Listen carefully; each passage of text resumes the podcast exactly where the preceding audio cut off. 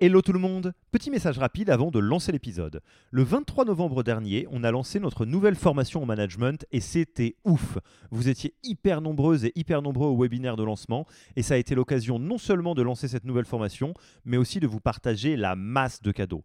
Tout le monde n'a pas pu venir. Du coup, je voulais être sûr que vous puissiez avoir accès à tous les trucs gratuits qu'on a présentés pendant le webinaire. En voici la liste.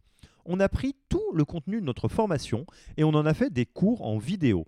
Il y a pas mal de boîtes qui vendent des MOOC. Nous, on pense que ça doit être gratuit. Du coup, vous y avez accès. Oui, juste comme ça. Enjoy. Vous n'aimez pas la vidéo? Bonne nouvelle, ça existe aussi en podcast. Et ça aussi, c'est gratuit. Vous préférez un bon vieux Notion? Du coup, on a fait une bible des meilleures pratiques managériales dans un wiki hyper complet auquel vous pouvez avoir accès dès maintenant sans même donner votre mail. Enfin, vous aimeriez bien savoir si vous êtes bon ou pas en management. Du coup, on a, créé un test gratuit pour vous évaluer et savoir si vous êtes plutôt drapeau vert ou drapeau rouge. Il y a pas mal de boîtes qui vendent ce genre de trucs. Nous, on pense que ça doit être gratuit. Et pour avoir accès à tous ces bonus, il vous suffit d'aller sur www.yaniro.co bonus, B-O-N-U-S, et on ne vous demandera même pas votre email promis. Sur ce, je vous laisse avec l'épisode du jour.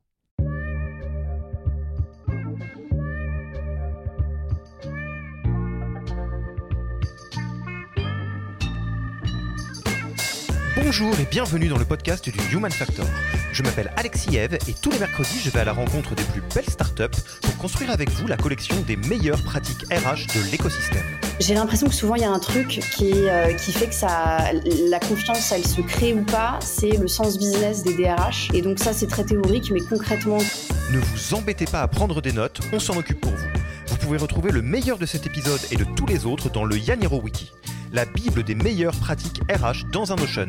Rémunération, recrutement, cooptation, tout y est. Pour découvrir le Yaniro Wiki, allez tout simplement sur www.yaniro.co/wiki et ajoutez la page en favori pour la voir sous la main quand vous en aurez besoin. Pour l'heure, je vous laisse avec l'invité d'aujourd'hui et vous souhaite une bonne écoute. Bonjour Stella, comment vas-tu? Et ça va super Alexis, merci et toi? Eh ben écoute, ça va très bien. Moi, je suis très très très content que tu aies accepté euh, notre invitation sur le podcast du Human Factor de Yaniro. Euh, parce que je sens que ça va être un épisode sur un sujet bien sharp et avec une bonne humeur bien présente qui va illuminer mon, vendredi fin de journée? Donc, euh, écoute, c'est un plaisir de te recevoir.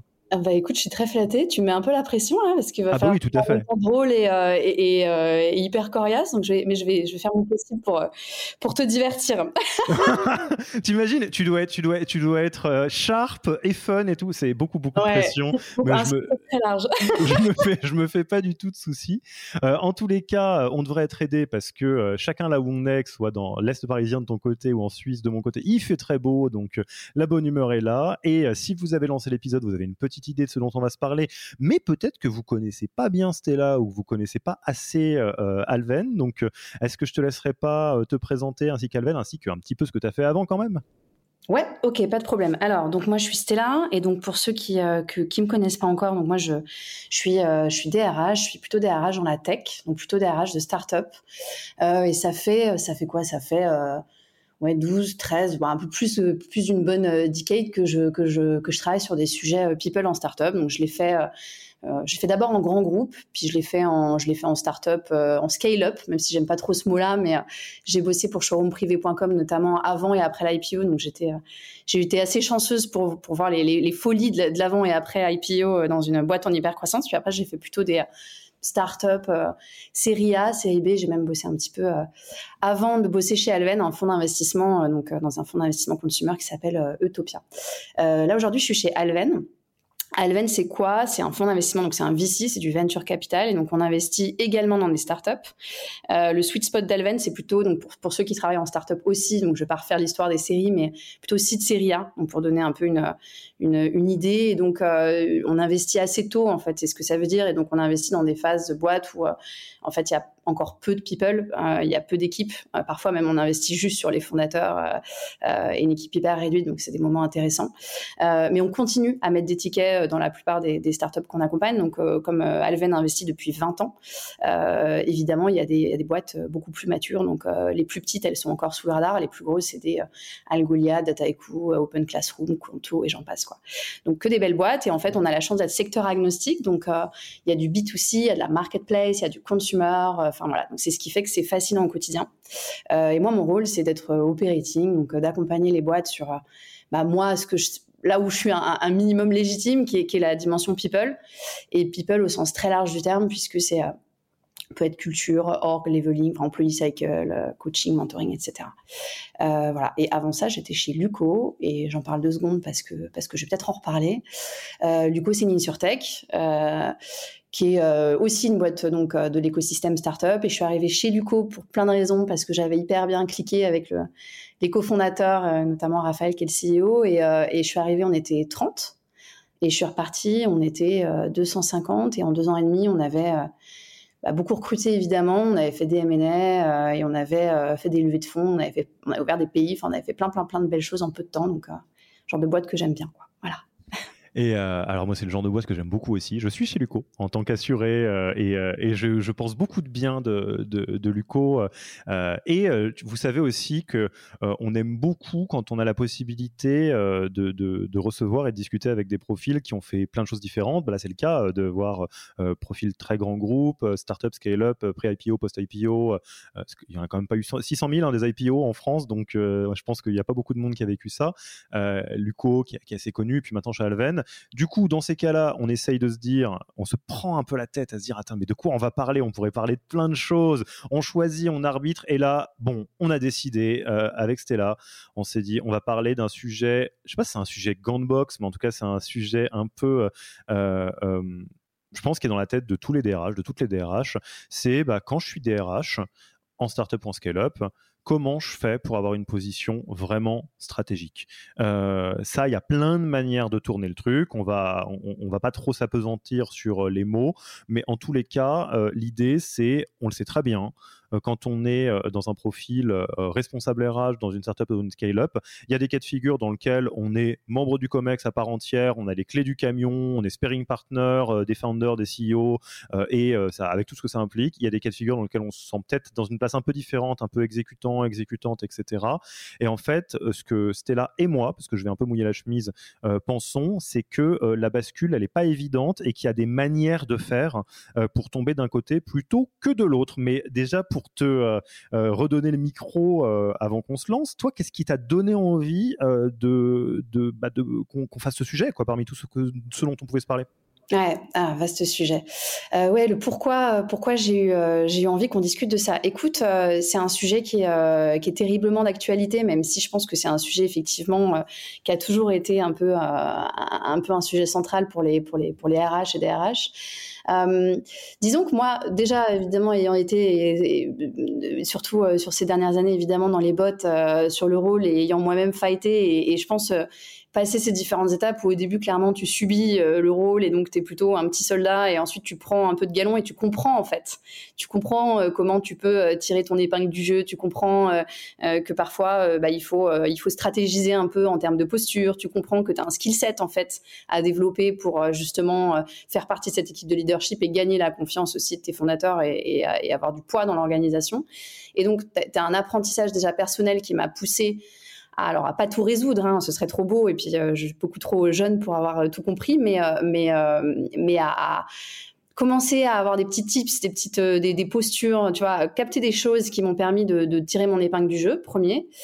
Euh, et de deux, euh, je faisais du, un peu de coaching, un peu de mentoring et, on, je faisais partie d'un collectif, ça je l'ai pas dit, euh, en parallèle de, chez Luco, sur lequel on faisait des petites missions.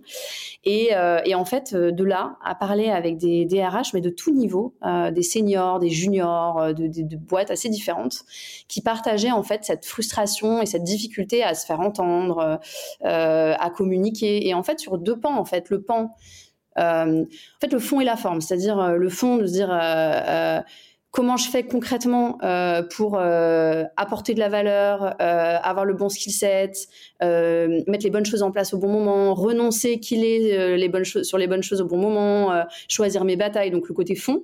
Mais le côté moi, c'est comment je fais pour me positionner dans une équipe leadership, comment je fais pour gagner la confiance de mon CEO, comment je fais pour ne pas me faire rincer parce que c'est des jobs qui rincent. Euh, parce que tu as une tentation d'être à plein d'endroits et un peu partout et parfois avoir du mal à gagner en impact. Donc voilà. Donc il tout ce truc et en fait, le fil conducteur et le déclencheur, je crois que c'est euh, bah, prendre ce rôle déjà chez Alven où en fait, je pense que je passe 20% de mon temps à avoir ces discussions faciles. Et puis le contexte, quoi. Je veux dire, j'ai l'impression que partout, Virgile, bon bah, on est obligé de citer Virgile dans un podcast. ça fait même pas cinq minutes, il y a déjà Virgile qui arrive. Virgile, je... Eh, Virgile, si tu nous écoutes, donne des sous. Non, donne des sous avec Figures. Là, j'en ai marre de faire de la pub gratuite. Ouais. Et ouais. Donc bon, Virgile, c'est Virgile. Virgile, bah, d'ailleurs, Virgile qui faisait partie de notre collectif, mais qui nous a, qui a jamais vraiment fait le collectif avec nous parce que parce qu'il a fait, il a fait Figures, donc il avait mieux à faire. Mais Virgile en fait, euh, moi je trouve, euh, enfin, tu vois, a fait un, un, un, post il y a quelques jours et il a eu, j'ai vu qu'il avait eu 800 likes, ce que je trouve délirant de probablement de 90% de HR, euh, sur lequel il expliquait que c'était une posture extrêmement difficile, un rôle hyper euh, compliqué et que le, le contexte avec cette espèce de great resignation avait été hyper euh, hyper fort et pas très bien vécu par les RH. Donc je te fais une longue réponse, mais pour te dire qu'en fait c'est vraiment au cœur des préoccupations des RH, j'ai l'impression quoi. Mm. Clairement. Alors, lettre d'intention pour cet épisode parce que euh, le sujet est, euh, protéiforme, donc on, va se donner une colonne vertébrale et une, euh, ligne de mire. Moi, j'aimerais, Stella, si tu es d'accord, qu'on se dise que on, va partir du principe que dans 99% des cas, la bascule peut aller d'un côté ou de l'autre. C'est-à-dire n'importe quel profil RH, DRH peut améliorer sa capacité à être totalement stratégique dans, l'entreprise ou à l'inverse peut-être faire des choses qui vont peut-être moins bien passer et donc se retrouver dans une position un tout petit peu plus cornerisée. Et donc plutôt que d'avoir une approche très descriptive, moi je suis pour qu'on essaye de regarder qu'est-ce qu'on peut faire, qu'est-ce que tu peux faire, qu'est-ce que je peux faire euh, en tant que DRH, RH pour augmenter, on va dire, euh, le côté stratégique euh, et quelque part avoir un rôle de plus en plus stratégique dans l'entreprise. Donc vraiment être dans l'angle de qu'est-ce que je peux faire. Ça te va si on fait ça comme ça? Ouais, très bien. Ok. Donc moi, je vais commencer. donc ça va avec la note d'intention, c'est une note de préparation. Après, on finit les disclaimers et on se lance. donc pourquoi on fait ça avec Stella? Parce que Stella, déjà, elle a vécu euh, en long, large, en travers en tant que DRH. Maintenant, passe sa vie avec des DRH, des CEO, etc.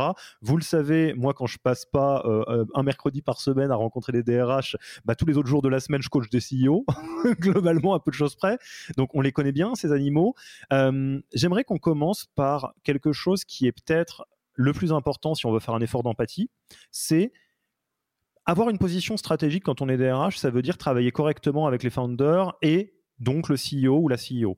Donc peut-être on va commencer par un, travail un peu euh, portrait robot ou essayer de comprendre comment ça marche un CEO ou une CEO. Euh, c'est quoi un profil type de CEO, de startup, scale-up, euh, si on peut justement faciliter la, vie à nos aux DRH qui nous écoutent pour en faire presque un persona, parce qu'une fois que tu as le persona, c'est plus facile de bosser avec. Et je jouerai avec toi si tu veux. Ouais, ouais.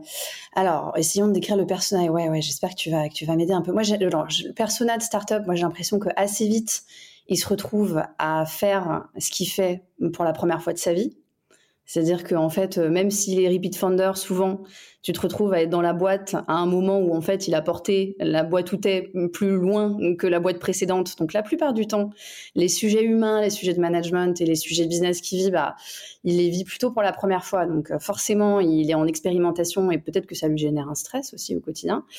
C'est le premier point, je pense, important. Euh, le point 2, et c'est le point numéro 1 en fait, si j'avais dû le faire en entonnoir, c'est que souvent, moi je trouve dans la tech, et c'est peut-être un petit chouïa caricatural, tu me diras si tu souscris à ça, mais quand même, il y a un persona, souvent il vient un peu du même environnement. C'est-à-dire que euh, parfois, il a fait euh, le même type d'école qui l'a poussé à aller vers le vers le vers l'entrepreneuriat. Euh, donc, il a un référentiel, moi je trouve, qui est le référentiel d'une top école d'ingénieur ou le, le référentiel d'une top top school, tu vois. et donc, il va avoir un mode de fonctionnement, un mode de pensée qui va fonctionner en tant que tel.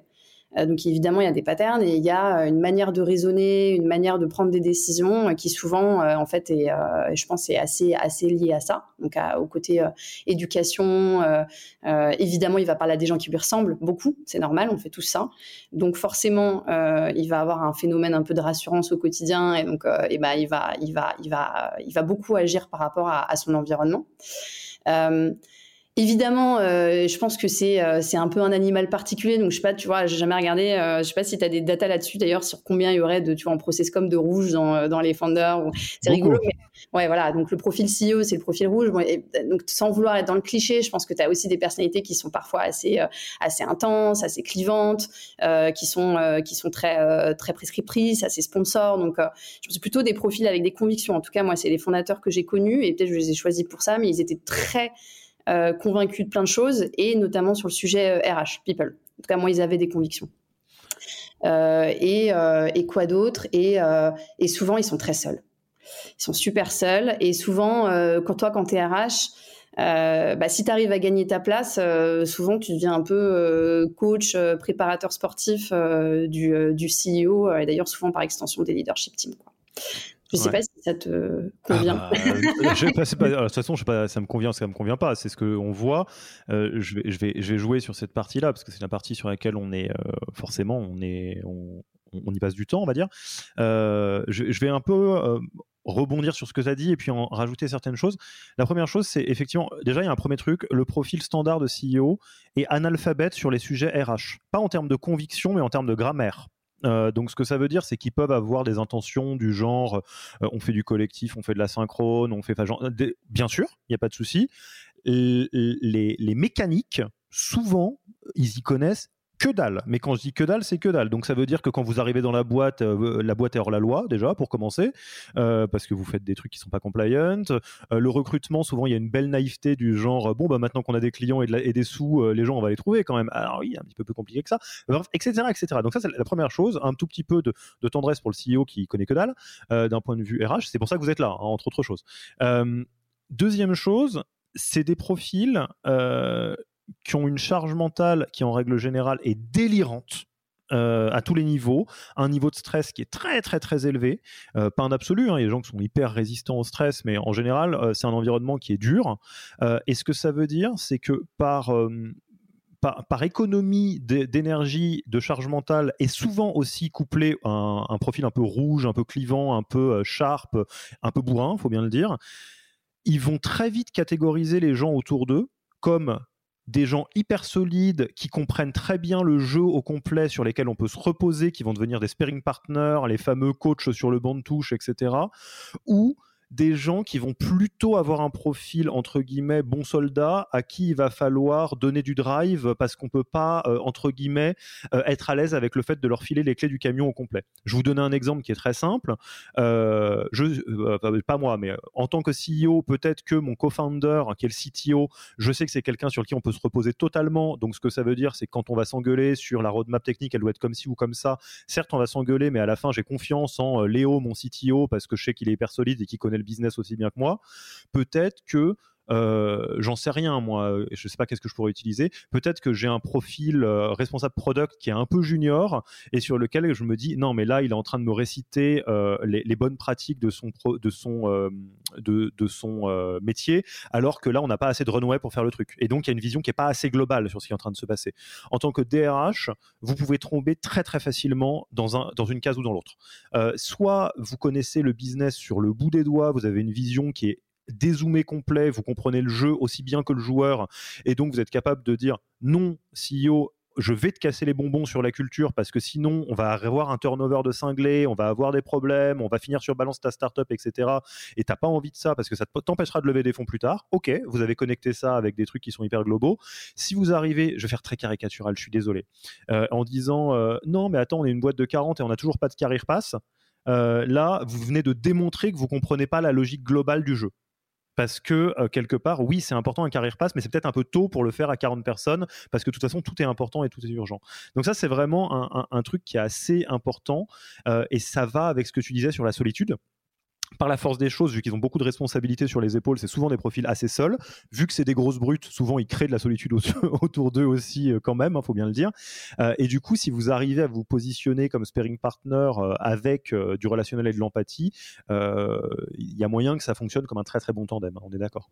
C'est clair. Ouais, non, c'est clair. Puis à rajouter un, un, dernier truc qui, qui est que en fait, eux sont là depuis le début. Et ça, je pense que c'est un truc qui les caractérise bien, c'est que nous, on fait des passages et souvent au bout de euh, un an, deux ans, trois ans, on est déjà assez rincé dans des boîtes qui sont hyper intenses. Eux sont là depuis le début. Et donc, il y a un enjeu aussi à se renouveler, à trouver des soupapes, etc.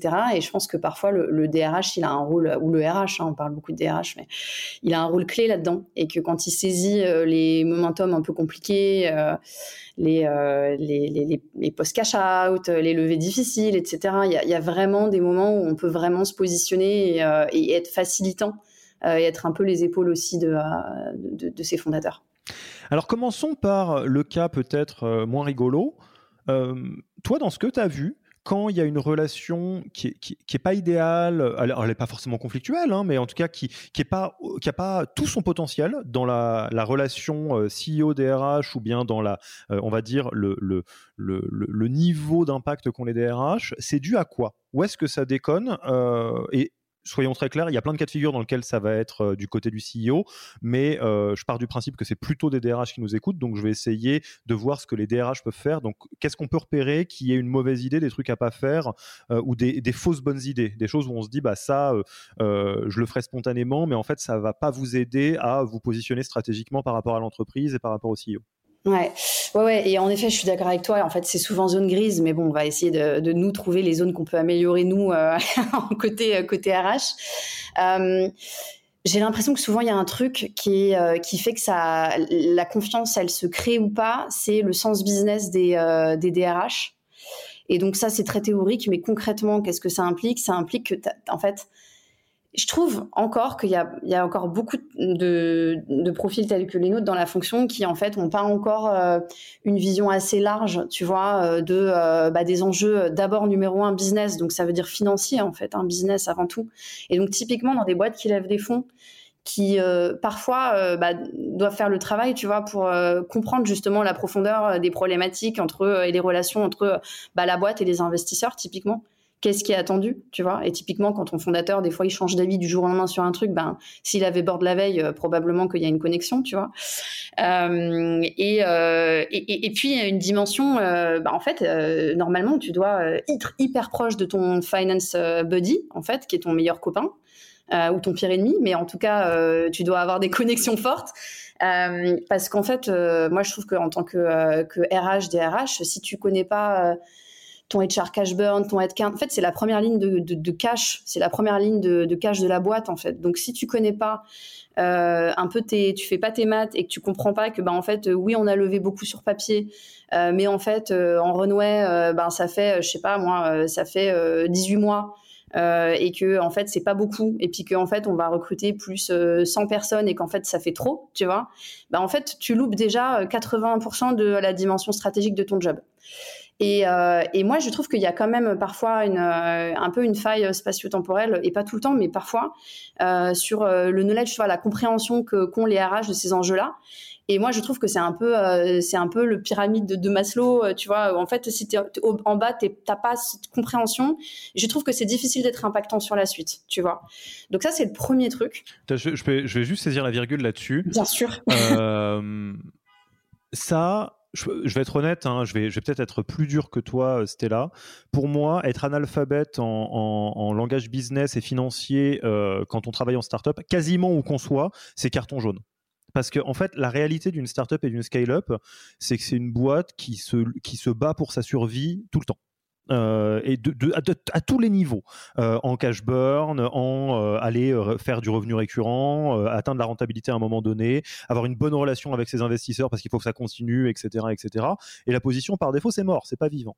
Et, quelque part, si vous, n'embrassez pas ça déjà euh, en termes de réalité et que vous n'êtes pas capable de, enfin c'est même pas que vous n'êtes pas capable, que, vous ne faites pas l'effort d'apprendre cette grammaire, qui est pas hyper compliquée en soi. Il hein, faut juste s'y coller un petit peu et, après on comprend euh, comment ça marche, le business d'un côté, les dépenses de l'autre, la finance au milieu, etc.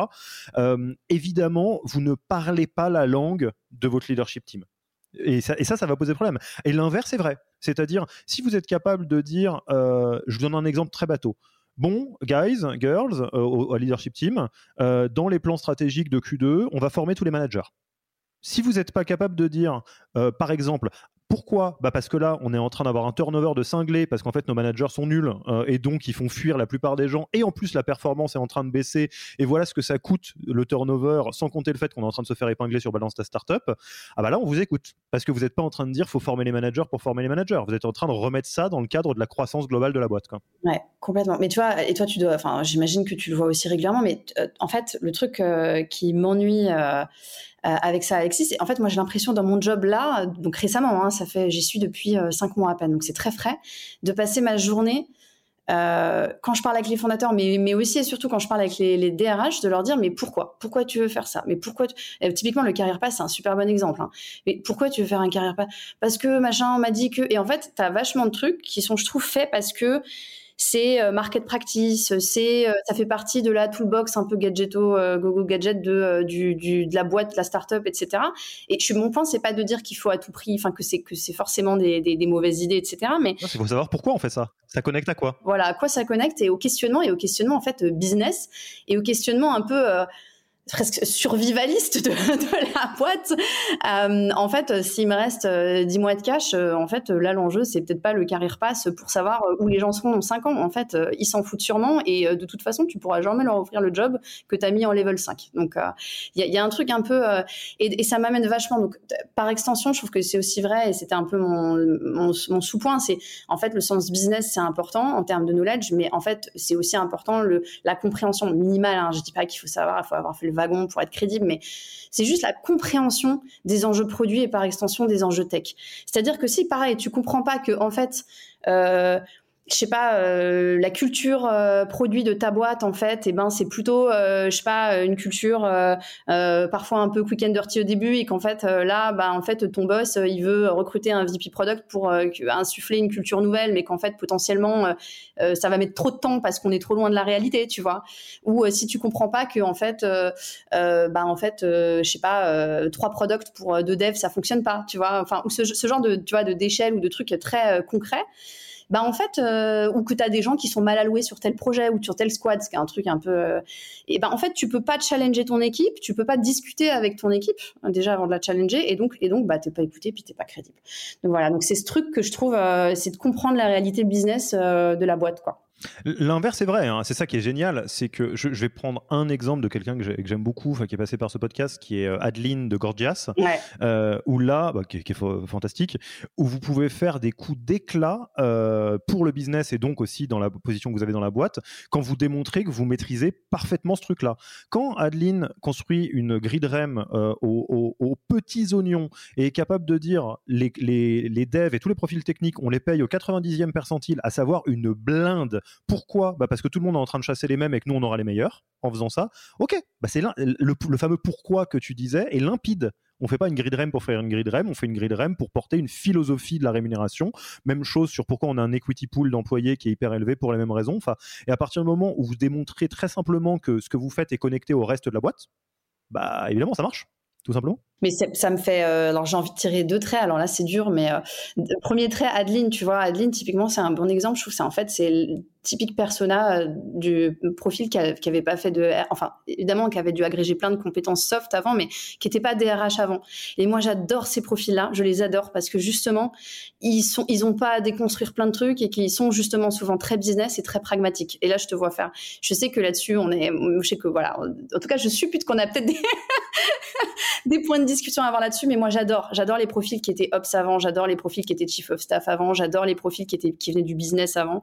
Euh, et d'ailleurs, je, je souscris pas du tout au point de dire que tout le monde peut pas faire de la RH. Moi, je pense que évidemment, pas n'importe qui sorti de, tu vois, n'importe quel kidam, mais n'importe qui qui a les bonnes soft et qui est capable de s'appuyer sur les bonnes personnes en termes de hard skill et qui a un sens business. Et, ben moi, pour moi, il est le bon candidat en tout cas pour euh, euh pour appréhender des problématiques euh, des problématiques très horizontales en fait, qui sont des problématiques people. Euh, donc voilà. Et ouais, non, et le, peut-être pour tirer le trait, pour, aller au bout de la, question, le deuxième truc, c'est ça, ça fait une bonne transition, c'est le pragmatisme. Euh, et, je trouve que ça, pareil, on en manque aussi. Et moi, je pense que ça, j'ai appris à devenir pragmatique, tu vois. Je pense qu'au début, j'avais vachement le truc de ah bah ça c'est market practice, donc faut le faire. Donc tu vois sur les carrières pass, et machin et tout. Et en fait, maintenant, je me dis mais attends, c'est bête, tu vois, mais euh, je discute par exemple souvent de euh, des ESOP refresh ou de, de l'equity allocation. Comment t'alloues ton pool de, BSPCE dans ton portefeuille? Souvent, le premier truc que je dis, c'est bah attends, t'as des problèmes. Je sais pas comment tu vas dispatcher ton pool de d'acquisition et de rétention? Bah je sais pas, t'as plutôt des gens à recruter ou des gens à retenir en ce moment? Et quel type de profil tu as à recruter? Ah ouais, ok, d'accord. Bah oui. Donc, tu vois, en fait, je trouve que c'est des trucs, c'est du pragmatisme. C'est revenir aux questions simples, mais bêtes presque. Euh, qui font que euh, tu vas décliner une policy et tu peux avoir ce qui est, moi je trouve c'est la beauté du truc, des réponses tout aussi bêtes c'est-à-dire qu'en fait, parfois, c'est pas euh, un énorme career pass mapping de tous tes, euh, tu vois, de tous tes métiers qui va te prendre des dizaines d'heures et qui en fait peut-être va pas être, euh, qui va peut-être être utilisé que par tes très juniors en fait dans ta boîte et en fait on as pas tant que ça. Peut-être qu'en fait c'est un process, je sais pas moi, tu vois, peut-être qu'en fait la réponse c'est un, un, process dans ta boîte où en fait t'envoies euh, tous tes jobs, je sais pas, tu vois, tous tes jobs, euh, euh, tous les tous les tous les recrutements, tu les diffuses dans ta boîte en amont, et puis celui qui veut se positionner, et eh ben en fait, je sais pas, il va chercher des sponsors, et en fait il y a des sponsors établis, et puis et puis pitch. tu vois, et en fait, on va évaluer son skill set en fonction des performances, des, du performance cycle. Et donc, en fait, ça, je donne une idée complètement sortie nulle part, mais en fait, il y a plein de réponses qui peuvent être des réponses plus pragmatiques et des réponses plus bêtes à des, à des problématiques business, quoi. Et pour, parler de manière très concrète, euh, moi je, vais, sur le, point qui te faisait sourire. J'interromps l'épisode une petite seconde pour vous rappeler que si vous voulez avoir accès à tous les bonus gratuits qui accompagnent notre nouvelle formation management, il vous suffit d'aller sur www.yaniro.co slash bonus. B-O-N-U-S. Sur ce lien, vous trouverez gratuitement toute notre formation en version vidéo MOOC, en version podcast et la boîte à outils du management Notion qui était jusqu'alors réservée aux managers conformés dans la version payante de notre formation. Oui, on n'aime pas trop vendre des secrets. On préfère vous les offrir et parier que vous bosserez avec nous si vous avez envie de les implémenter plus vite. Sur ce, retour à l'épisode de est-ce qu'on est en désaccord ou pas. En fait, euh, enfin, il y a pas, il y a pas, je pense qu'il n'y a pas tant de discussion. Euh, c'est vrai que dans un ancien épisode, j'ai un peu parlé de de, l'angle mort qu'il y a sur des profils non RH euh, qui démarrent la RH, mais en fait, c'est deux phases de la même pièce. le, le, le, le, mort qu'on a quand on a un profil qui démarre les RH en faisant d'autres choses, c'est qu'on ne sait pas ce qu'on ne sait pas. Et donc, euh, si on n'a pas fait euh, euh, de la RH à plein d'endroits, il y a peut-être des trucs qui sont hyper importants dans le fonctionnement global de People qu'on occulte complètement. Je pense à des trucs juridiques, notamment de la compliance. alors après, est-ce que tout est important dans la compliance? Autre débat, mais en tous les cas, vu que c'est très multifacette le métier de RH, c'est assez compliqué de savoir précisément tout ce qu'il faut faire. Ça, c'est pas très compliqué en réalité à combler. Il faut passer sa life avec des RH. globalement. Euh, trouver des bonnes personnes, exactement. Il faut trouver des groupes de pairs et tout va bien. Ce qui m'amène à la question inverse. Si moi je suis un profil qui est très RH, euh, je, connais bien ces domaines-là, mais je, plaide un peu coupable sur le fait que je suis pas hyper solide sur les sujets business ou tech, etc. C'est quoi le shortcut pour euh, monter en compétence là-dessus en fait ou en connaissance? Ouais, ouais. Euh, écoute, comment je fais si jamais j'ai pas euh, ce knowledge-là? Bah déjà, je vais chercher mon. Je parlais du finance buddy. Moi, je trouve que c'est vraiment le binôme le plus important, euh, enfin un des plus importants dans la boîte. Tu t'appuies sur lui pour tout et vice versa. Et donc, bah déjà, tu te, tu te mets en bisbille avec ton. Enfin, tu, tu, tu, crées des acquaintances avec ton ton, ton finance manager et et tu et tu vous passez du temps ensemble. Euh, et, vous vous posez sur. Donc évidemment, tu vas chercher des informations euh, de compréhension et donc bah, euh, moi je pense que le, financier il est habitué à faire de la pédagogie, donc il peut en faire avec beaucoup de monde, inclus le RH. Et, et je pense que c'est aussi une personne avec qui il faut passer du temps un peu à toutes les étapes clés des process en fait. Performance review c'est une évidence, les plans de recrutement c'est une évidence aussi, les moments où on lève des fonds ou les restructurations qui sont des sujets importants en ce moment là, les, potentiels plans de, de, de licenciement ou, ou, ou, des moments où on va se séparer de gens, bah évidemment tu parles beaucoup avec ton, ton financier. Et donc, bah, c'est un peu de l'apprentissage continu finalement. Tu dois aller chercher du knowledge à un instant T parce qu'il faut. Tu plaides coupable, tu n'as pas encore la compréhension des enjeux, donc tu vas aller te former. Et puis bah, après, c'est en continuité. quoi. Euh, alors, quoi qui d'autre que le, que le financier? Je, mais tu vois, et après, dans une leadership team, je trouve qu'en fait, il y a énormément de. Enfin, quand tu y es, déjà, il y a énormément d'informations qui se partagent euh, et on est quand même dans des boîtes avec des cultures transparentes où globalement il y a quand même beaucoup d'informations qui se partagent, je trouve, hein, euh, dans les startups et notamment des informations financières. Donc finalement l'accès à la, à la, donnée, euh, je trouve qu'il est là, quoi, en fait, hein, tu vois. J'ai deux, deux, petites techniques. une qui est très basée sur le relationnel, si vous aimez parler avec des gens. Un qui est plutôt basé sur de la ressource, si vous préférez lire. La première, en fait, elle est assez simple. C'est un peu laborieux au début, mais ça va vite. C'est tant que vous comprenez pas vraiment quelque chose qui se passe dans la boîte, posez des questions aux principaux concernés. C'est pas très compliqué. Euh, si vous vous retrouvez à dire, ok, bah en fait, pourquoi est-ce que les sales s'est organisé avec SDR puis account exécutif et machin Posez la question au head of sales. Euh, ah, mais en fait, ça vient de predictable revenue parce que c'est une manière plus simple, parce que les machins, les trucs. Ah, ok, donc en fait, c'est comme ça que c'est organisé.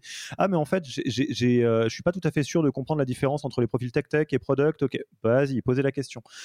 Et, ça, vous allez arriver assez vite en fait à, la compréhension du système global qu'est l'entreprise, parce que ça, de toute façon, tous les membres de la leadership team sont obligés de l'avoir, la compréhension du système global qu'est l'entreprise, donc vous aussi. Il y a une variante de la même chose si peut-être euh, vous aimez bien la ressource, et ça c'est un truc, je pense que c'est un shortcut qui est hyper simple, et je comprends pas qu'il n'y a pas plus de monde qui le font, c'est bouffer la même littérature que vos CEO lisez les articles de Y Combinator, euh, The Family en France si vous parlez pas anglais, enfin j'en sais rien, mais euh, et vous allez voir que en fait les, principes vus d'avion de comment ça marche en business, ils sont hyper simples.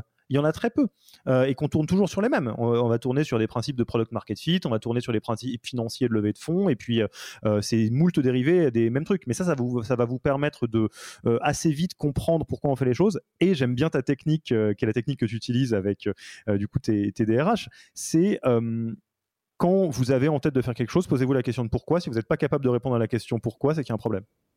Ouais, et puis surtout qu'en fait, mais je trouve que c'est hyper. Euh, tu as raison de le dire, et je trouve qu'en fait, c'est presque c'est notre métier en fait de poser les bonnes questions.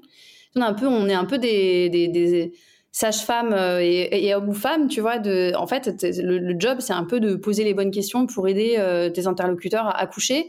Et en fait, les questions naïves, c'est souvent les meilleures questions parce qu'en fait, elles sont rarement si naïves. Donc, tu vois, quand tu dis, bah, pourquoi en fait, euh, c'est quoi la différence entre, je sais pas, product marketing, product, product growth et, et, je sais pas quoi, tu vois, bah, en fait, souvent, en fait, la réponse, c'est qu'elle est pas si évidente. Et si elle est évidente, c'est merveilleux, mais en fait, c'est rarement le cas, je trouve. donc, en fait, il y a plein de questions qui sont euh, des questions qui nous servent, nous, euh, en termes d'apprentissage euh, continu. Mais il y a des questions qui sont des questions hyper saines à l'échelle de la boîte.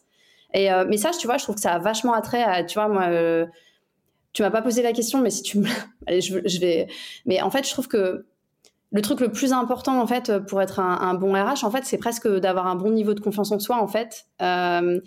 Et ça, ça a très vachement au positionnement, mais, mais je trouve que ce, ce truc-là est hyper important. Et en fait, pour poser des bonnes questions, il faut avoir confiance en soi faut avoir confiance dans le fait que t'es pas, euh, tu, tu, tu, te, tu te sabotes pas et que tu, tu viens pas écorcher euh, qui tu es et ton, euh, tu vois, et, et, ton positionnement et ton intelligence et, ta, et qui tu es quand tu poses une question, même si tu penses qu'elle va avoir l'air bête, quoi.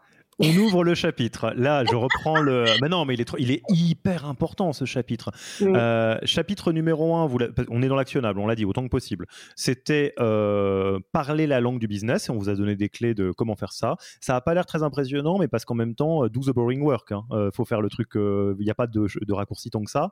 tu as parlé du pragmatisme qui est hyper important et qui est obligatoire, qu'on ne peut faire que quand on a la bonne grammaire de compréhension de comment fonctionne une entreprise. Chapitre confiance en soi.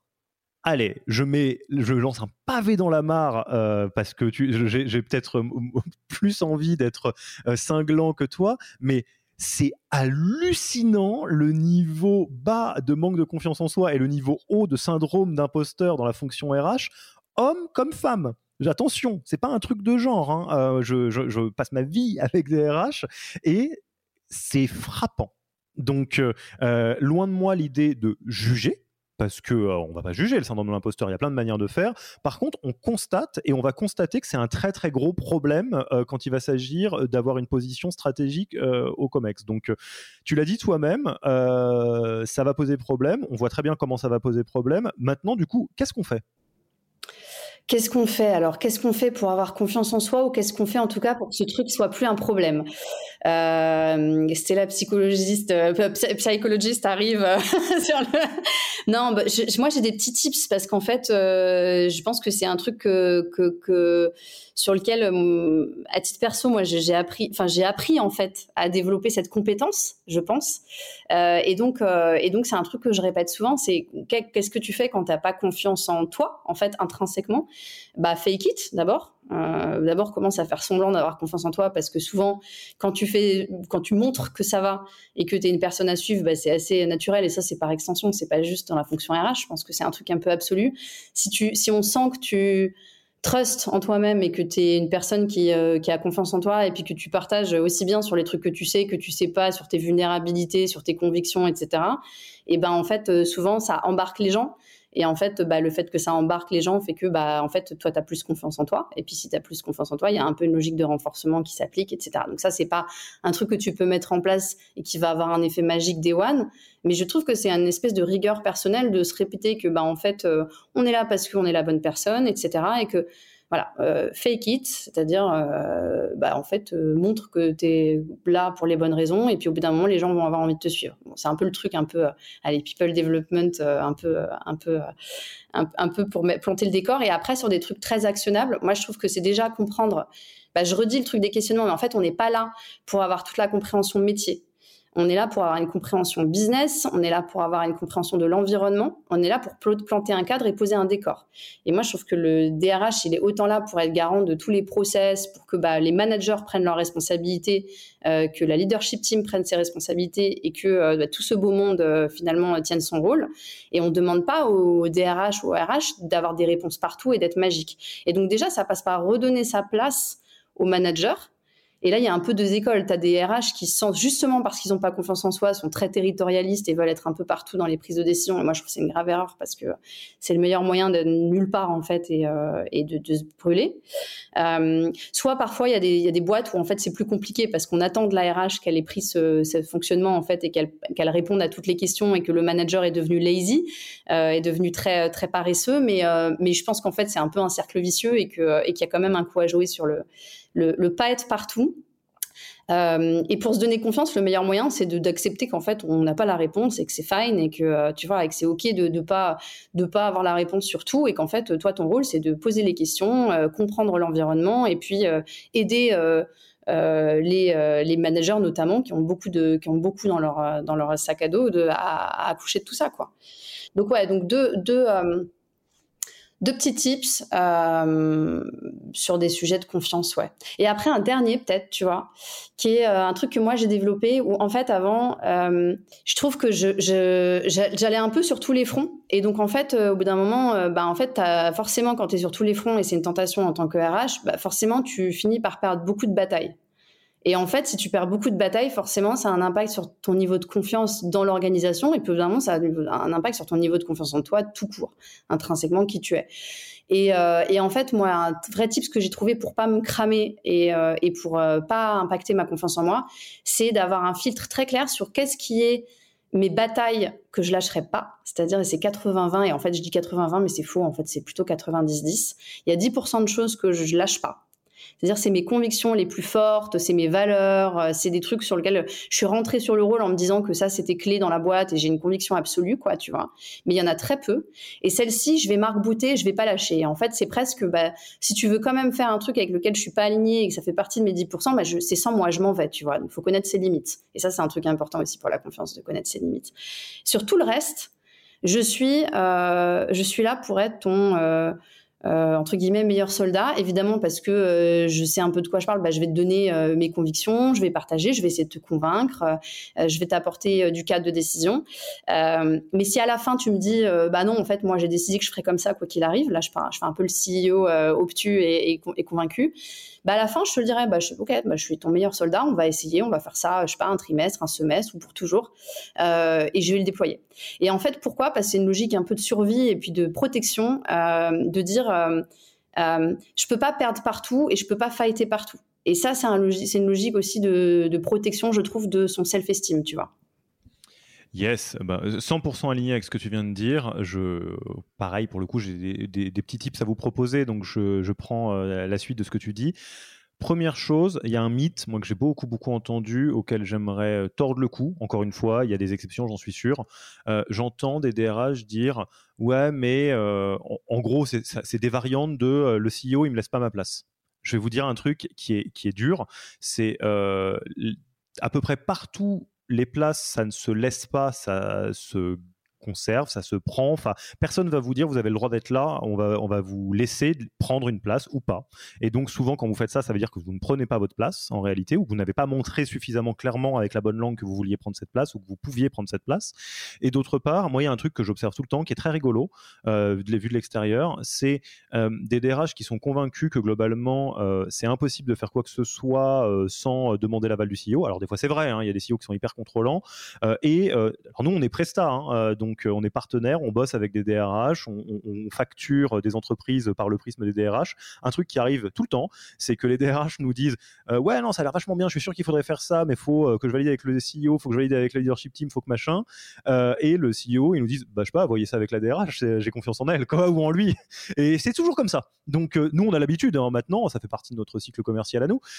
mais c'est super drôle, c'est que par définition, souvent, les CEO, pour plein de raisons, vont préférer être dans une position de départ du mais vas-y, mais prends les clés du camion, euh, déroule quoi. Euh, et, le côté euh, je peux pas bouger, c'est peut-être vous qui vous le donnez. Donc ça c'est la première chose. Un tips très actionnable. Mais faites-vous coacher, bon sang. Alors je sais que je suis jugé parti parce que c'est une partie de ce que fait Yaniro, mais bon sang de bonsoir, on, a, on, a, bossé avec plus, d'une centaine de startups et de scale-up. Dans pas mal de cas, c'est des DRH qui signent le contrat. Le nombre de DRH qu'on a coaché, ça se compte sur les doigts de la main c'est pas normal. C'est des membres du COMEX. Et il y a, enfin, les syndromes de l'imposteur, vous inquiétez pas. Hein, les autres membres de leadership team, ils l'ont aussi. Peut-être qu'ils sont meilleurs en fake it, en, en fake it you make it, j'en sais rien. Mais en tout cas, ce qui est sûr, c'est qu'ils bénéficient de coaching. Pourquoi pas les DRH et, et mentorer, hein, pardon. Et mentorer, oui, alors bien sûr, moi je prends le coaching parce que c'est ce qu'on connaît bien, mais. Il y, a, y, a, tout un truc autour de bah oui, mais bon, moi le budget, machin. Donc déjà, je souscris complètement à ce que tu dis. Bah, le budget, s'il y en a pour les autres, il y en a pour soi, hein, donc c'est simple. Euh, et, euh, et, charité bien ordonnée commence par soi-même. Mais ceci étant dit, même quand il y a des, en ce moment les budgets euh, et char, etc., peu importe, mais mentorer en fait. Trouvez-vous quelqu'un qui est plus senior que vous, que vous admirez, allez le chercher et en pro bono ou euh, demandez-lui de passer, je sais pas, une heure par euh, mois, une heure, euh, je sais pas, de passer un petit coup de fil quand il y a un sujet qui bloque, etc. Moi, les gens qui, enfin, les situations où j'ai pris le plus de hauteur à chaque fois, c'est parce que quelqu'un d'autre, alors pas souvent de plus senior que moi, mais pas tout le temps, m'avait pris 10 minutes de, et m'avait offert 10 minutes de son temps de cerveau disponible, dégagé de toutes mes contraintes, dégagé de tous mes bloqueurs, euh, de euh, euh, de toute façon j'ai déjà fait ci, j'ai déjà fait ça, j'ai machin, et m'avait donné une voix bis quoi. Et c'est hyper, enfin c'est hyper fort quoi. Donc ouais ouais non c'est c'est clair, je, souscris à ce que tu dis. Mm. Et euh, effectivement, sur la confiance en soi, il n'y a, y a, pas de miracle. Hein. Il y a des outils, il y a de la pratique. Et il y a une autre, euh, enfin, ça se télescope avec ce qu'on s'est dit au début. Euh, c'est très rationnel ce que je vais dire, donc je sais que ça ne va pas forcément marcher pour tous les profils. Mais si vous écoutez un peu la petite voix du manque de confiance en soi, posez-vous la question de si elle a raison ou pas. Des fois, vous allez juste vous dire qu'elle a tort. Hein. Ça, c'est un truc de coach. Hein. Je vais vous le faire un peu en diagonale. Et si vous pensez qu'elle a raison, bah faites ce qu'il faut pour, euh, pour corriger le tir. C'est-à-dire si vous dites ouais mais non mais là en fait euh, je, je suis pas sûr je suis pas sûr de ce que je fais. Bah qu'est-ce qu'il faut pour que vous soyez un peu plus certain ou certaine de ce que vous faites? Euh, est-ce qu'il faut le valider avec les bonnes personnes au board, euh, enfin ou à la leadership team? Est-ce qu'il faut parler à un mentor ou une mentor pour avoir un contre-avis? Mais effectivement, ça c'est un truc. Je, sais que je me, je sais pas pourquoi je suis en mode la rage là. C'est le côté euh, Creed oh, qui sort, qui sort au cinéma. c'est Rocky Balboa tout le bazar. Mais moi, il y, y, a un truc qui me fait rire, c'est des fois alors je, me suis beaucoup euh, fighté avec des pas fighté mais j'ai été très confrontant avec des coachés là-dessus euh, qui me disaient ouais, j'ai un syndrome de l'imposteur. Et ça m'est déjà arrivé de leur dire pas que des DRH euh, mais tu as peut-être un syndrome de l'imposteur parce que tu es une imposture. Mais comment ça? Bah là, tu es en train de me dire que tu es en mode un labrador dans, dans, une voiture qui sait pas ce qu'il fait là au volant. Bah ouais, bah ça craint, c'est chaud en vrai. Peut-être qu'il faut faire quelque chose là, non? Ah bah oui, mais bon. Euh. bah ouais, non, non, mais c'est évidemment ça arrive, mais enfin, c'est clair. Euh, peut-être pour rebondir sur, euh, puisqu'on est dans les tips très, très actionnables, un truc que j'ai que j'ai appris à faire et c'est plutôt en écho à ce que tu disais sur le le, euh, la plupart du temps, les, fondateurs euh, laissent complètement la voie libre aux, RH qui, eux, se censurent. Bon, moi, j'ai pas eu toujours ça. Moi, j'ai eu aussi. Euh, On va ouvrir un petit chapitre de, comme ça, ouais. De CEO un peu vénère euh, sur, ces, sur ces sujets, et c'est tant mieux parce que c'est des belles discussions, mais avec des convictions fortes. Ceci étant dit, j'avais un tips qui, qui marchait plutôt bien. C'est-à-dire, au lieu de demander la permission, j'écrivais, tu vois, je donnais un contexte, je sais pas, par mail, par meeting, etc., peu importe, en disant on va faire ça, on va faire ça, ça, ça, pour telle raison, évidemment évidemment, donc je contextualise. Enfin, je disais, puis voilà. Et puis, euh, mais c'est que ça marche surtout avec les, les, les fondateurs. Et puis, bah, euh, si jamais euh, il y a un sujet, bah, dites-moi. Et en fait, le fait d'arriver avec une conviction forte, d'expliquer pourquoi, d'avoir débunké ce qu'il faut, etc., plutôt que de dire qu'est-ce que vous en pensez, je me posais la question de ta ta ta. En fait, souvent, euh, soit ils n'ont pas le temps, euh, soit tu as déjà répondu aux questions et ils se disent bon, euh, voilà, soit ils sont d'accord avec toi. et donc, et en fait, champ libre. Et puis, bah, moi, je regardais ma montre et puis j'attendais deux jours. Et puis, si en deux jours, t'as pas répondu, bah, go. Voilà. Ouais, technique un peu de forceur, mais, mais elle marche en vrai. Euh, on apprend à développer des mécanismes de survie. ouais, ouais, non, mais bien, bien sûr. Et euh, bah, du coup, ouvrons le, ce chapitre quand même, euh, parce que bon, il y a beaucoup d'RH qui écoutent ce, podcast, mais il y a des founders aussi. Est-ce qu'on parlerait pas un petit peu des CEO qui ne sont pas concernés par les sujets RH Qu'est-ce que tu en penses? Déjà Toi, qu'est-ce que tu vois? Est-ce que tu vois plutôt une majorité qui ne demande qu'à être convaincue, des gens qui sont déjà convaincus, des gens qui s'en foutent. Enfin, toi, dans ce que, sans nommer, euh, dans ce que tu vois, tu vois quoi sur les profils founder, CEO Ouais, je vois pas de CEO qui sont pas concernés par le, pas dans, pas en startup, pas dans la tech. Euh, je pense par extension, pas tout court en fait. Quand on a une boîte, euh, sa ressource numéro un, c'est les gens. Mmh. et même si je pense qu'il y, a vachement de, il y a vachement d'incompréhension. C'est-à-dire que même si tu n'as pas une vision sociale euh, de tes employés, ce qui est souvent en fait ce qui fait friction avec euh, avec euh, avec les RH. Hein.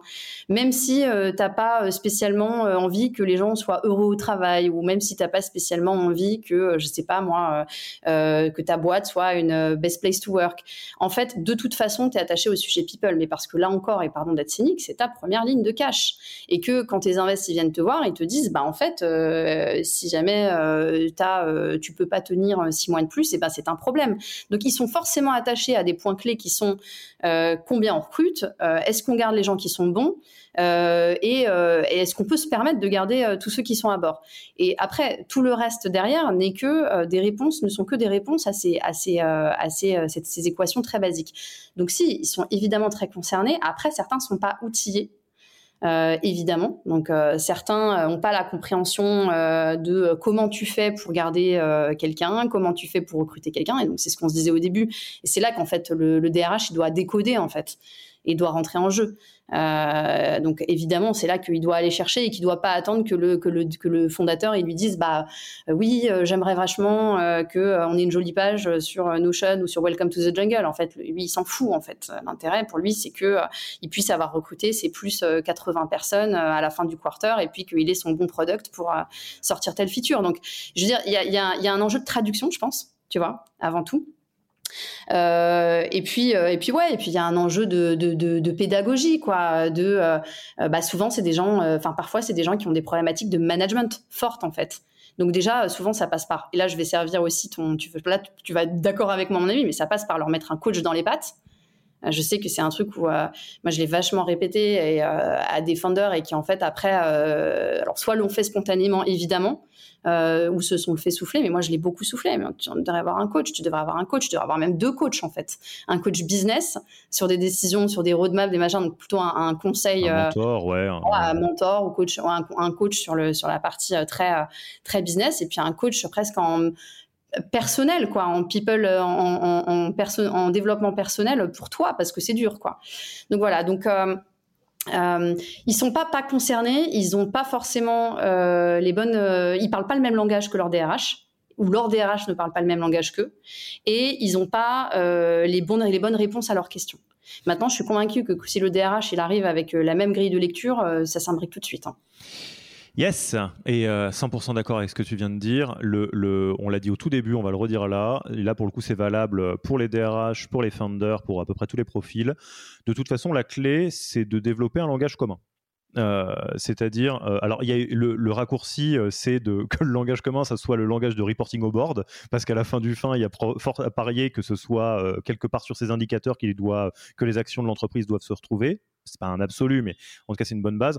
Mais en tous les cas, effectivement, si vous êtes founder et que vous avez l'impression que que c'est pas fluide avec votre DRH, vous pouvez tout simplement demander bah, en fait pourquoi on fait ça? Enfin, Pourquoi tu as envie qu'on lance telle ou telle initiative? Explique-moi et euh, potentiellement donner un cadre, de dire bah, est-ce que tu peux m'expliquer comment ça va nous permettre de recruter mieux, comment ça va nous permettre de garder mieux les gens, comment ça va permettre de faire en sorte qu'ils soient euh, plus motivés ou plus à fond et tout?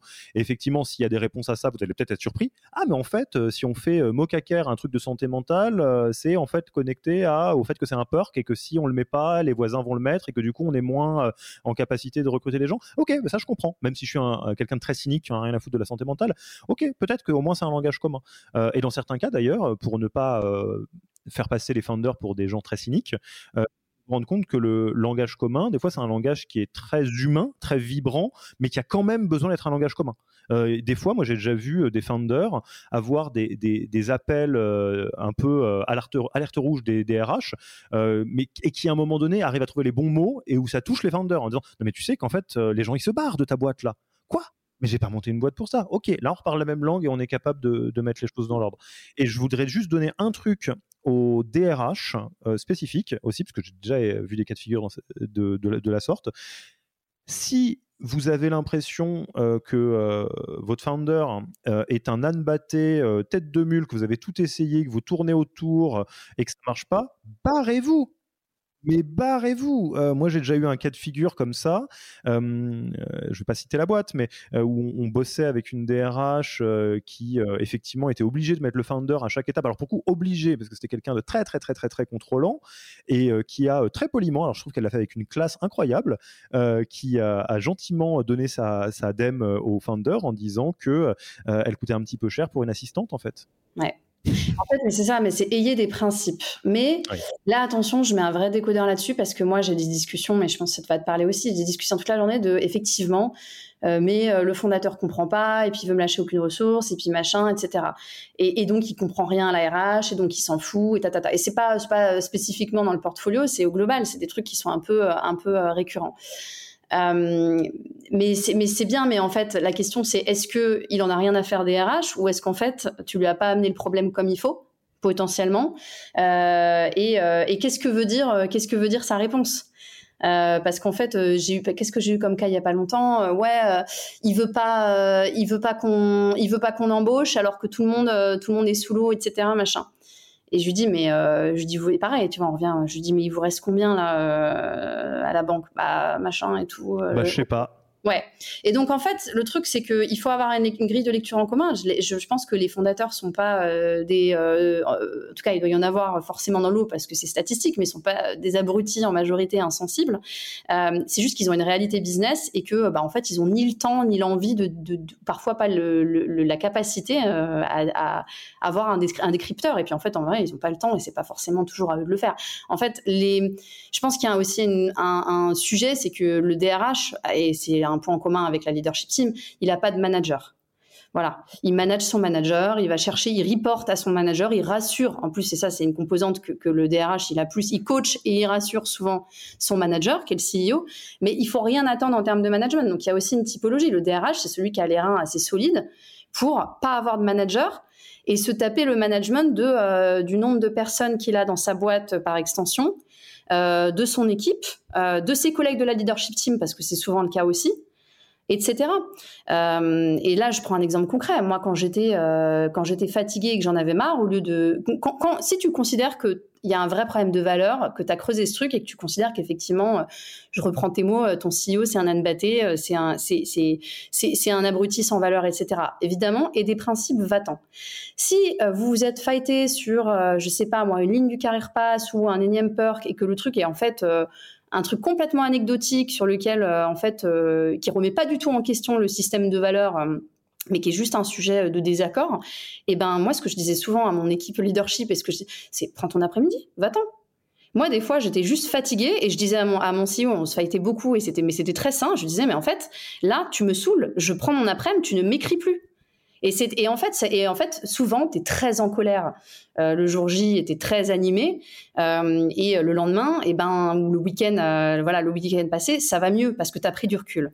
Et c'est ce que je disais beaucoup aux gens avec qui je travaille dans la leadership team parce que c'était intense. Je leur disais, mais, mais c'est bon, décroche là cet après-midi, je veux plus te voir. En fait, on s'en fout. Euh, es saoulé, tu veux, tu veux démissionner? Bah, tu verras lundi si tu veux démissionner. Bah, les gens démissionnaient pas. Voilà. Et en fait, je pense qu'il y a ce truc aussi de faire attention à soi, c'est autour des mécanismes de confiance, de machin et tout. Mais en fait, euh, c'est pas ton manager, le CEO, qui va te dire euh, euh, prends soin de toi. oui, je crois en les sujets people, etc. Non, en fait, il n'a pas le temps, il n'est pas là pour être ton manager. Donc toi, sois ton propre garant, voilà, sois le propre garant de ton bien-être et, et, le propre garde-fou de ta santé mentale. Et bah, quand tu es fatigué des discussions, et eh ben tu prends ta journée ou ta semaine, voilà. Et alors, ça me fait penser à un truc qu'on n'a pas dit, mais qu'on devrait euh, se tatouer en énorme sur l'avant-bras euh, pour euh, le voir tous les, tous les jours.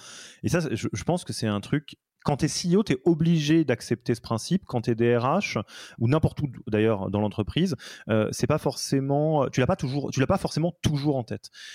mais ça, c'est un principe de base du jeu startup et scale-up, c'est que c'est le bazar en fait c'est le bazar tout le temps. Et je, suis vraiment en empathie avec euh, les DRH parce que euh, c'est des profils qui ont un rôle hyper dur. C'est toujours super dur, le job de DRH. Euh, il y a plein de manières qui peuvent faire que c'est dur, mais en tout cas, c'est éprouvant mentalement, physiquement, c'est des longues heures, c'est compliqué, c'est beaucoup, beaucoup de, difficultés.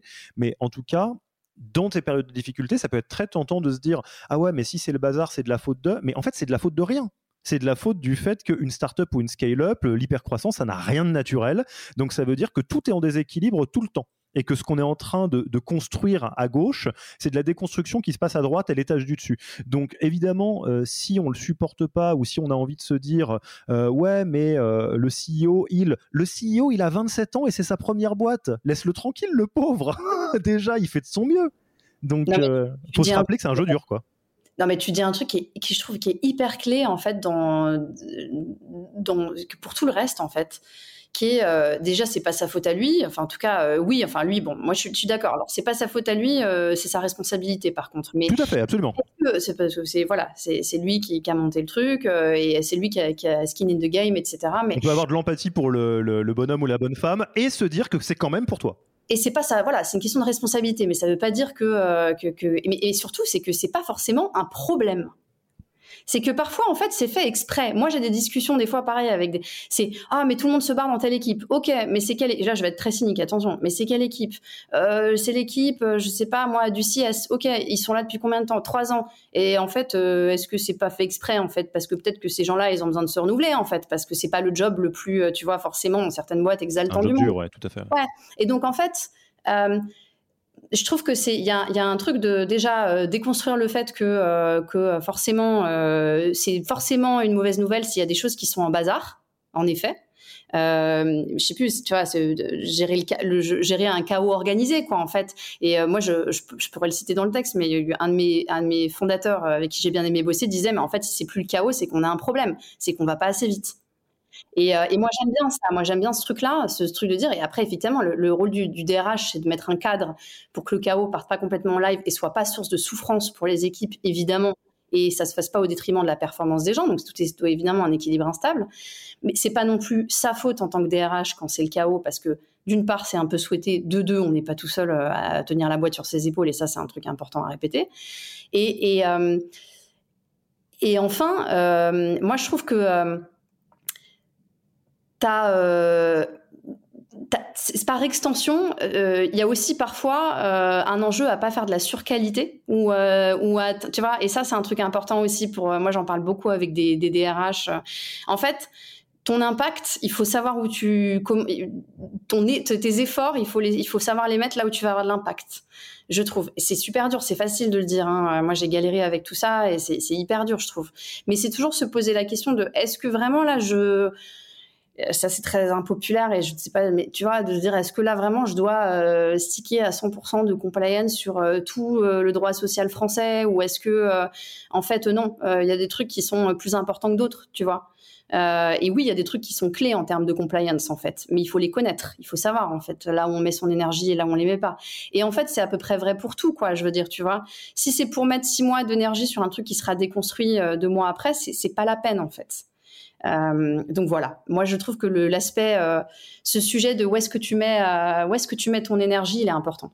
C'est un, très beau mot de la fin. Moi j'aimerais témoigner avec une, une, comment s'appelle, une anecdote. je ne vais pas les citer, mais qui illustre ça à fond. Donc c'est une DRH d'une start-up assez connue de 250 personnes et on échange début d'année très très dur, mais très très dur. Elle me dit voilà tout ça c'est dur, machin, il se passe ci, il se passe ça, euh, et vraiment très très très affecté, etc. Et on creuse un petit peu. Et euh, je me dis bon quand même récession à nos portes, il y a quand même plein de raisons que ce soit dur, quoi. Donc je fais le travail un peu d'empathie. Et en fait, au détour d'une virgule, vraiment, mais au détour d'une virgule. Elle me dit ah et puis il y a euh, euh telle métrique équivalent euh, INPS, je ne sais pas c'était laquelle, mais ou dans, la, dans laquelle il y a 97% euh, des gens qui recommandent la boîte à leurs collègues. Donc en gros, ça veut dire que sur 200 personnes, 250 personnes, il y a 7 doudes ou, Nana qui disent ouais non euh, je conseillerais pas à mes potes d'aller dans cette boîte. Et tous les autres disent ouais mais grave euh, faudrait que vous veniez bosser là. Et là tu as énorme coup de dézoom. Je lui dis stop. Est-ce que sur une des métriques qui est hyper importante de ton boulot, on peut pas dire que tu es à 19,93 sur 20 là, et ainsi que toutes tes équipes et tout le boulot que vous avez fait? Alors, est-ce que tu as vraiment laissé ce micro caillou dans la godasse euh, te pourrir la santé? Mieux, est-ce que tu peux pas redire à tous les gens dans ton équipe qui sont en train de faire, enfin pas dans ton équipe, mais dans la boîte, en train de faire ouin ouin ouin, euh, ça, ça se passe pas bien, ça se passe pas bien. Guys, vous êtes tous en train de dire que c'est la boîte du bonheur. Est-ce qu'on peut pas s'arrêter? Et effectivement, choisir ses batailles, choisir où on met son énergie, avoir un peu quelque chose objectivable pour se dire, bah là, je mets mon énergie au bon endroit, c'est probablement pas une mauvaise idée. Hein. Mm et célébrer les victoires comme celle-ci. Amen. Bon, écoute, on aurait pu en parler longtemps, euh, mais euh, on, a fait un bon tour, je pense. Euh, je pense que vous êtes bien outillés pour rendre votre position extrêmement stratégique dans l'entreprise. tu connais un petit peu notre tradition. Je te propose qu'on passe tranquillement aux questions de fin d'interview. Déjà, où est-ce qu'on te retrouve? On a envie de discuter avec toi. Quel est le canal? Alors le canal, bon, je suis à peu près sur les principaux euh, Slack de RH avec euh, les copains, euh, mais on peut m'écrire par mail, donc stella@talven.co. Et notamment, bon, si vous cherchez des jobs de DRH sympas dans des belles boîtes avec des founders sympas, vous pouvez doublement. Ça recrute en ce moment? Bien sûr, ça recrute. Ok, on y est, on fera passer le message. Je, je, réfléchirai si j'ai des gens autour de moi. Est-ce que tu as un livre, un podcast, un blog que tu recommanderais aux auditeurs et auditrices? Ouais, euh, je recommanderais bien euh, un livre qui s'appelle euh, Antifragile. Je ne sais pas si tu connais. Si. ouais, Nicolas Taïeb. Et pourquoi j'aime bien ce bouquin Parce que parce qu'il résume bien tout ce qu'on s'est dit pendant une heure et demie. Il faut le lire. C'est un must-have, surtout en tant que DRH. Ouais, tout à fait. Si ça vous a plu, toute la clique de, des bouquins un peu dans la même typologie, Black Swan, tout le bazar, c'est très très bien de Nassim Nicolas Taïeb. Est-ce que tu as un outil RH que, que tu, dont tu veux parler, que tu aimes bien? Ouais, il y a un outil récent euh, euh, et, ils sont très forts et ils vont très vite. Euh, je vous recommande d'utiliser Crew, qui est un, hiring CRM. Donc c'est plus un ATS, c'est l'anti-ATS et en fait c'est un outil pour faire de, du, du, du, sourcing globalement, quoi, de, de l'outbound, mais mieux que personne. C'est quoi C'est un Walaxy qui est prévu pour, pour ça, quoi? C'est globalement je, ne sais pas si je leur ferai honneur euh, mais euh, mais ouais globalement c'est un c'est un ATS c'est c'est une nouvelle génération d'ATS et c'est un gros CRM pour recruter les gens euh, et aller les chercher là où ils sont plutôt que d'attendre qu'ils viennent qu'ils viennent sur ton sur ta page Welcome to the Jungle. Canon. Et euh, tu connais euh, notre tradition, j'espère que tu l'aimes autant que nous, une tradition de passage de micro, de passage de flambeau, de témoignage public, euh, d'affection ou en tout cas de quelque chose de sympa. Si tu es à ma place, qui est-ce que tu aimerais voir interviewer dans ce podcast? À qui est-ce que tu passes le micro? Alors, je passe le micro à Raphaël Leprince, qui travaille chez Wave et qui est une super, super DRH, super nana à rencontrer. Raphaël, de deux choses l'une, au moment où Stella doit choisir euh, la GOAT, la greatest of all time, la meilleure, bah, c'est à toi qu'elle pense, donc c'est quand même pas rien. Et deux, tu es la bienvenue, évidemment. Stella laisse le micro et le casque en partant et euh, on sera ravi d'enregistrer un épisode à tes côtés si tu le souhaites. Euh, écoute Stella, c'était un plaisir. Je pense que sur le sharp, le fun, check check, on a, rempli les cases. c'était très cool de, de, pouvoir échanger sur ce sujet avec toi. Merci beaucoup pour ton temps et puis il me reste plus qu'à te dire à bientôt. Merci Alexis, à bientôt. Merci d'avoir écouté cet épisode. Pour mettre en place tout ce que vous venez d'apprendre, n'oubliez pas de vous connecter sur le Yaniro Wiki. Allez tout simplement sur www.yaniro.co/wiki et ajoutez la page en favori pour la voir sous la main quand vous en aurez besoin. Et à mercredi prochain pour un nouvel épisode. Merci d'avoir écouté cet épisode. Petit rappel, si ce n'est pas encore fait, pour accéder à notre formation au management dans sa version gratuite, il vous suffit d'aller sur www.yaniro.co slash bonus, B-O-N-U-S. Vous y trouverez gratuitement toute notre formation en version vidéo MOOC, podcast et la boîte à outils des meilleures pratiques du management dans un Notion récapitulatif. Et on ne vous demandera même pas votre email, c'est promis. Profitez bien de cette formation gratuite et à mercredi pour un prochain épisode.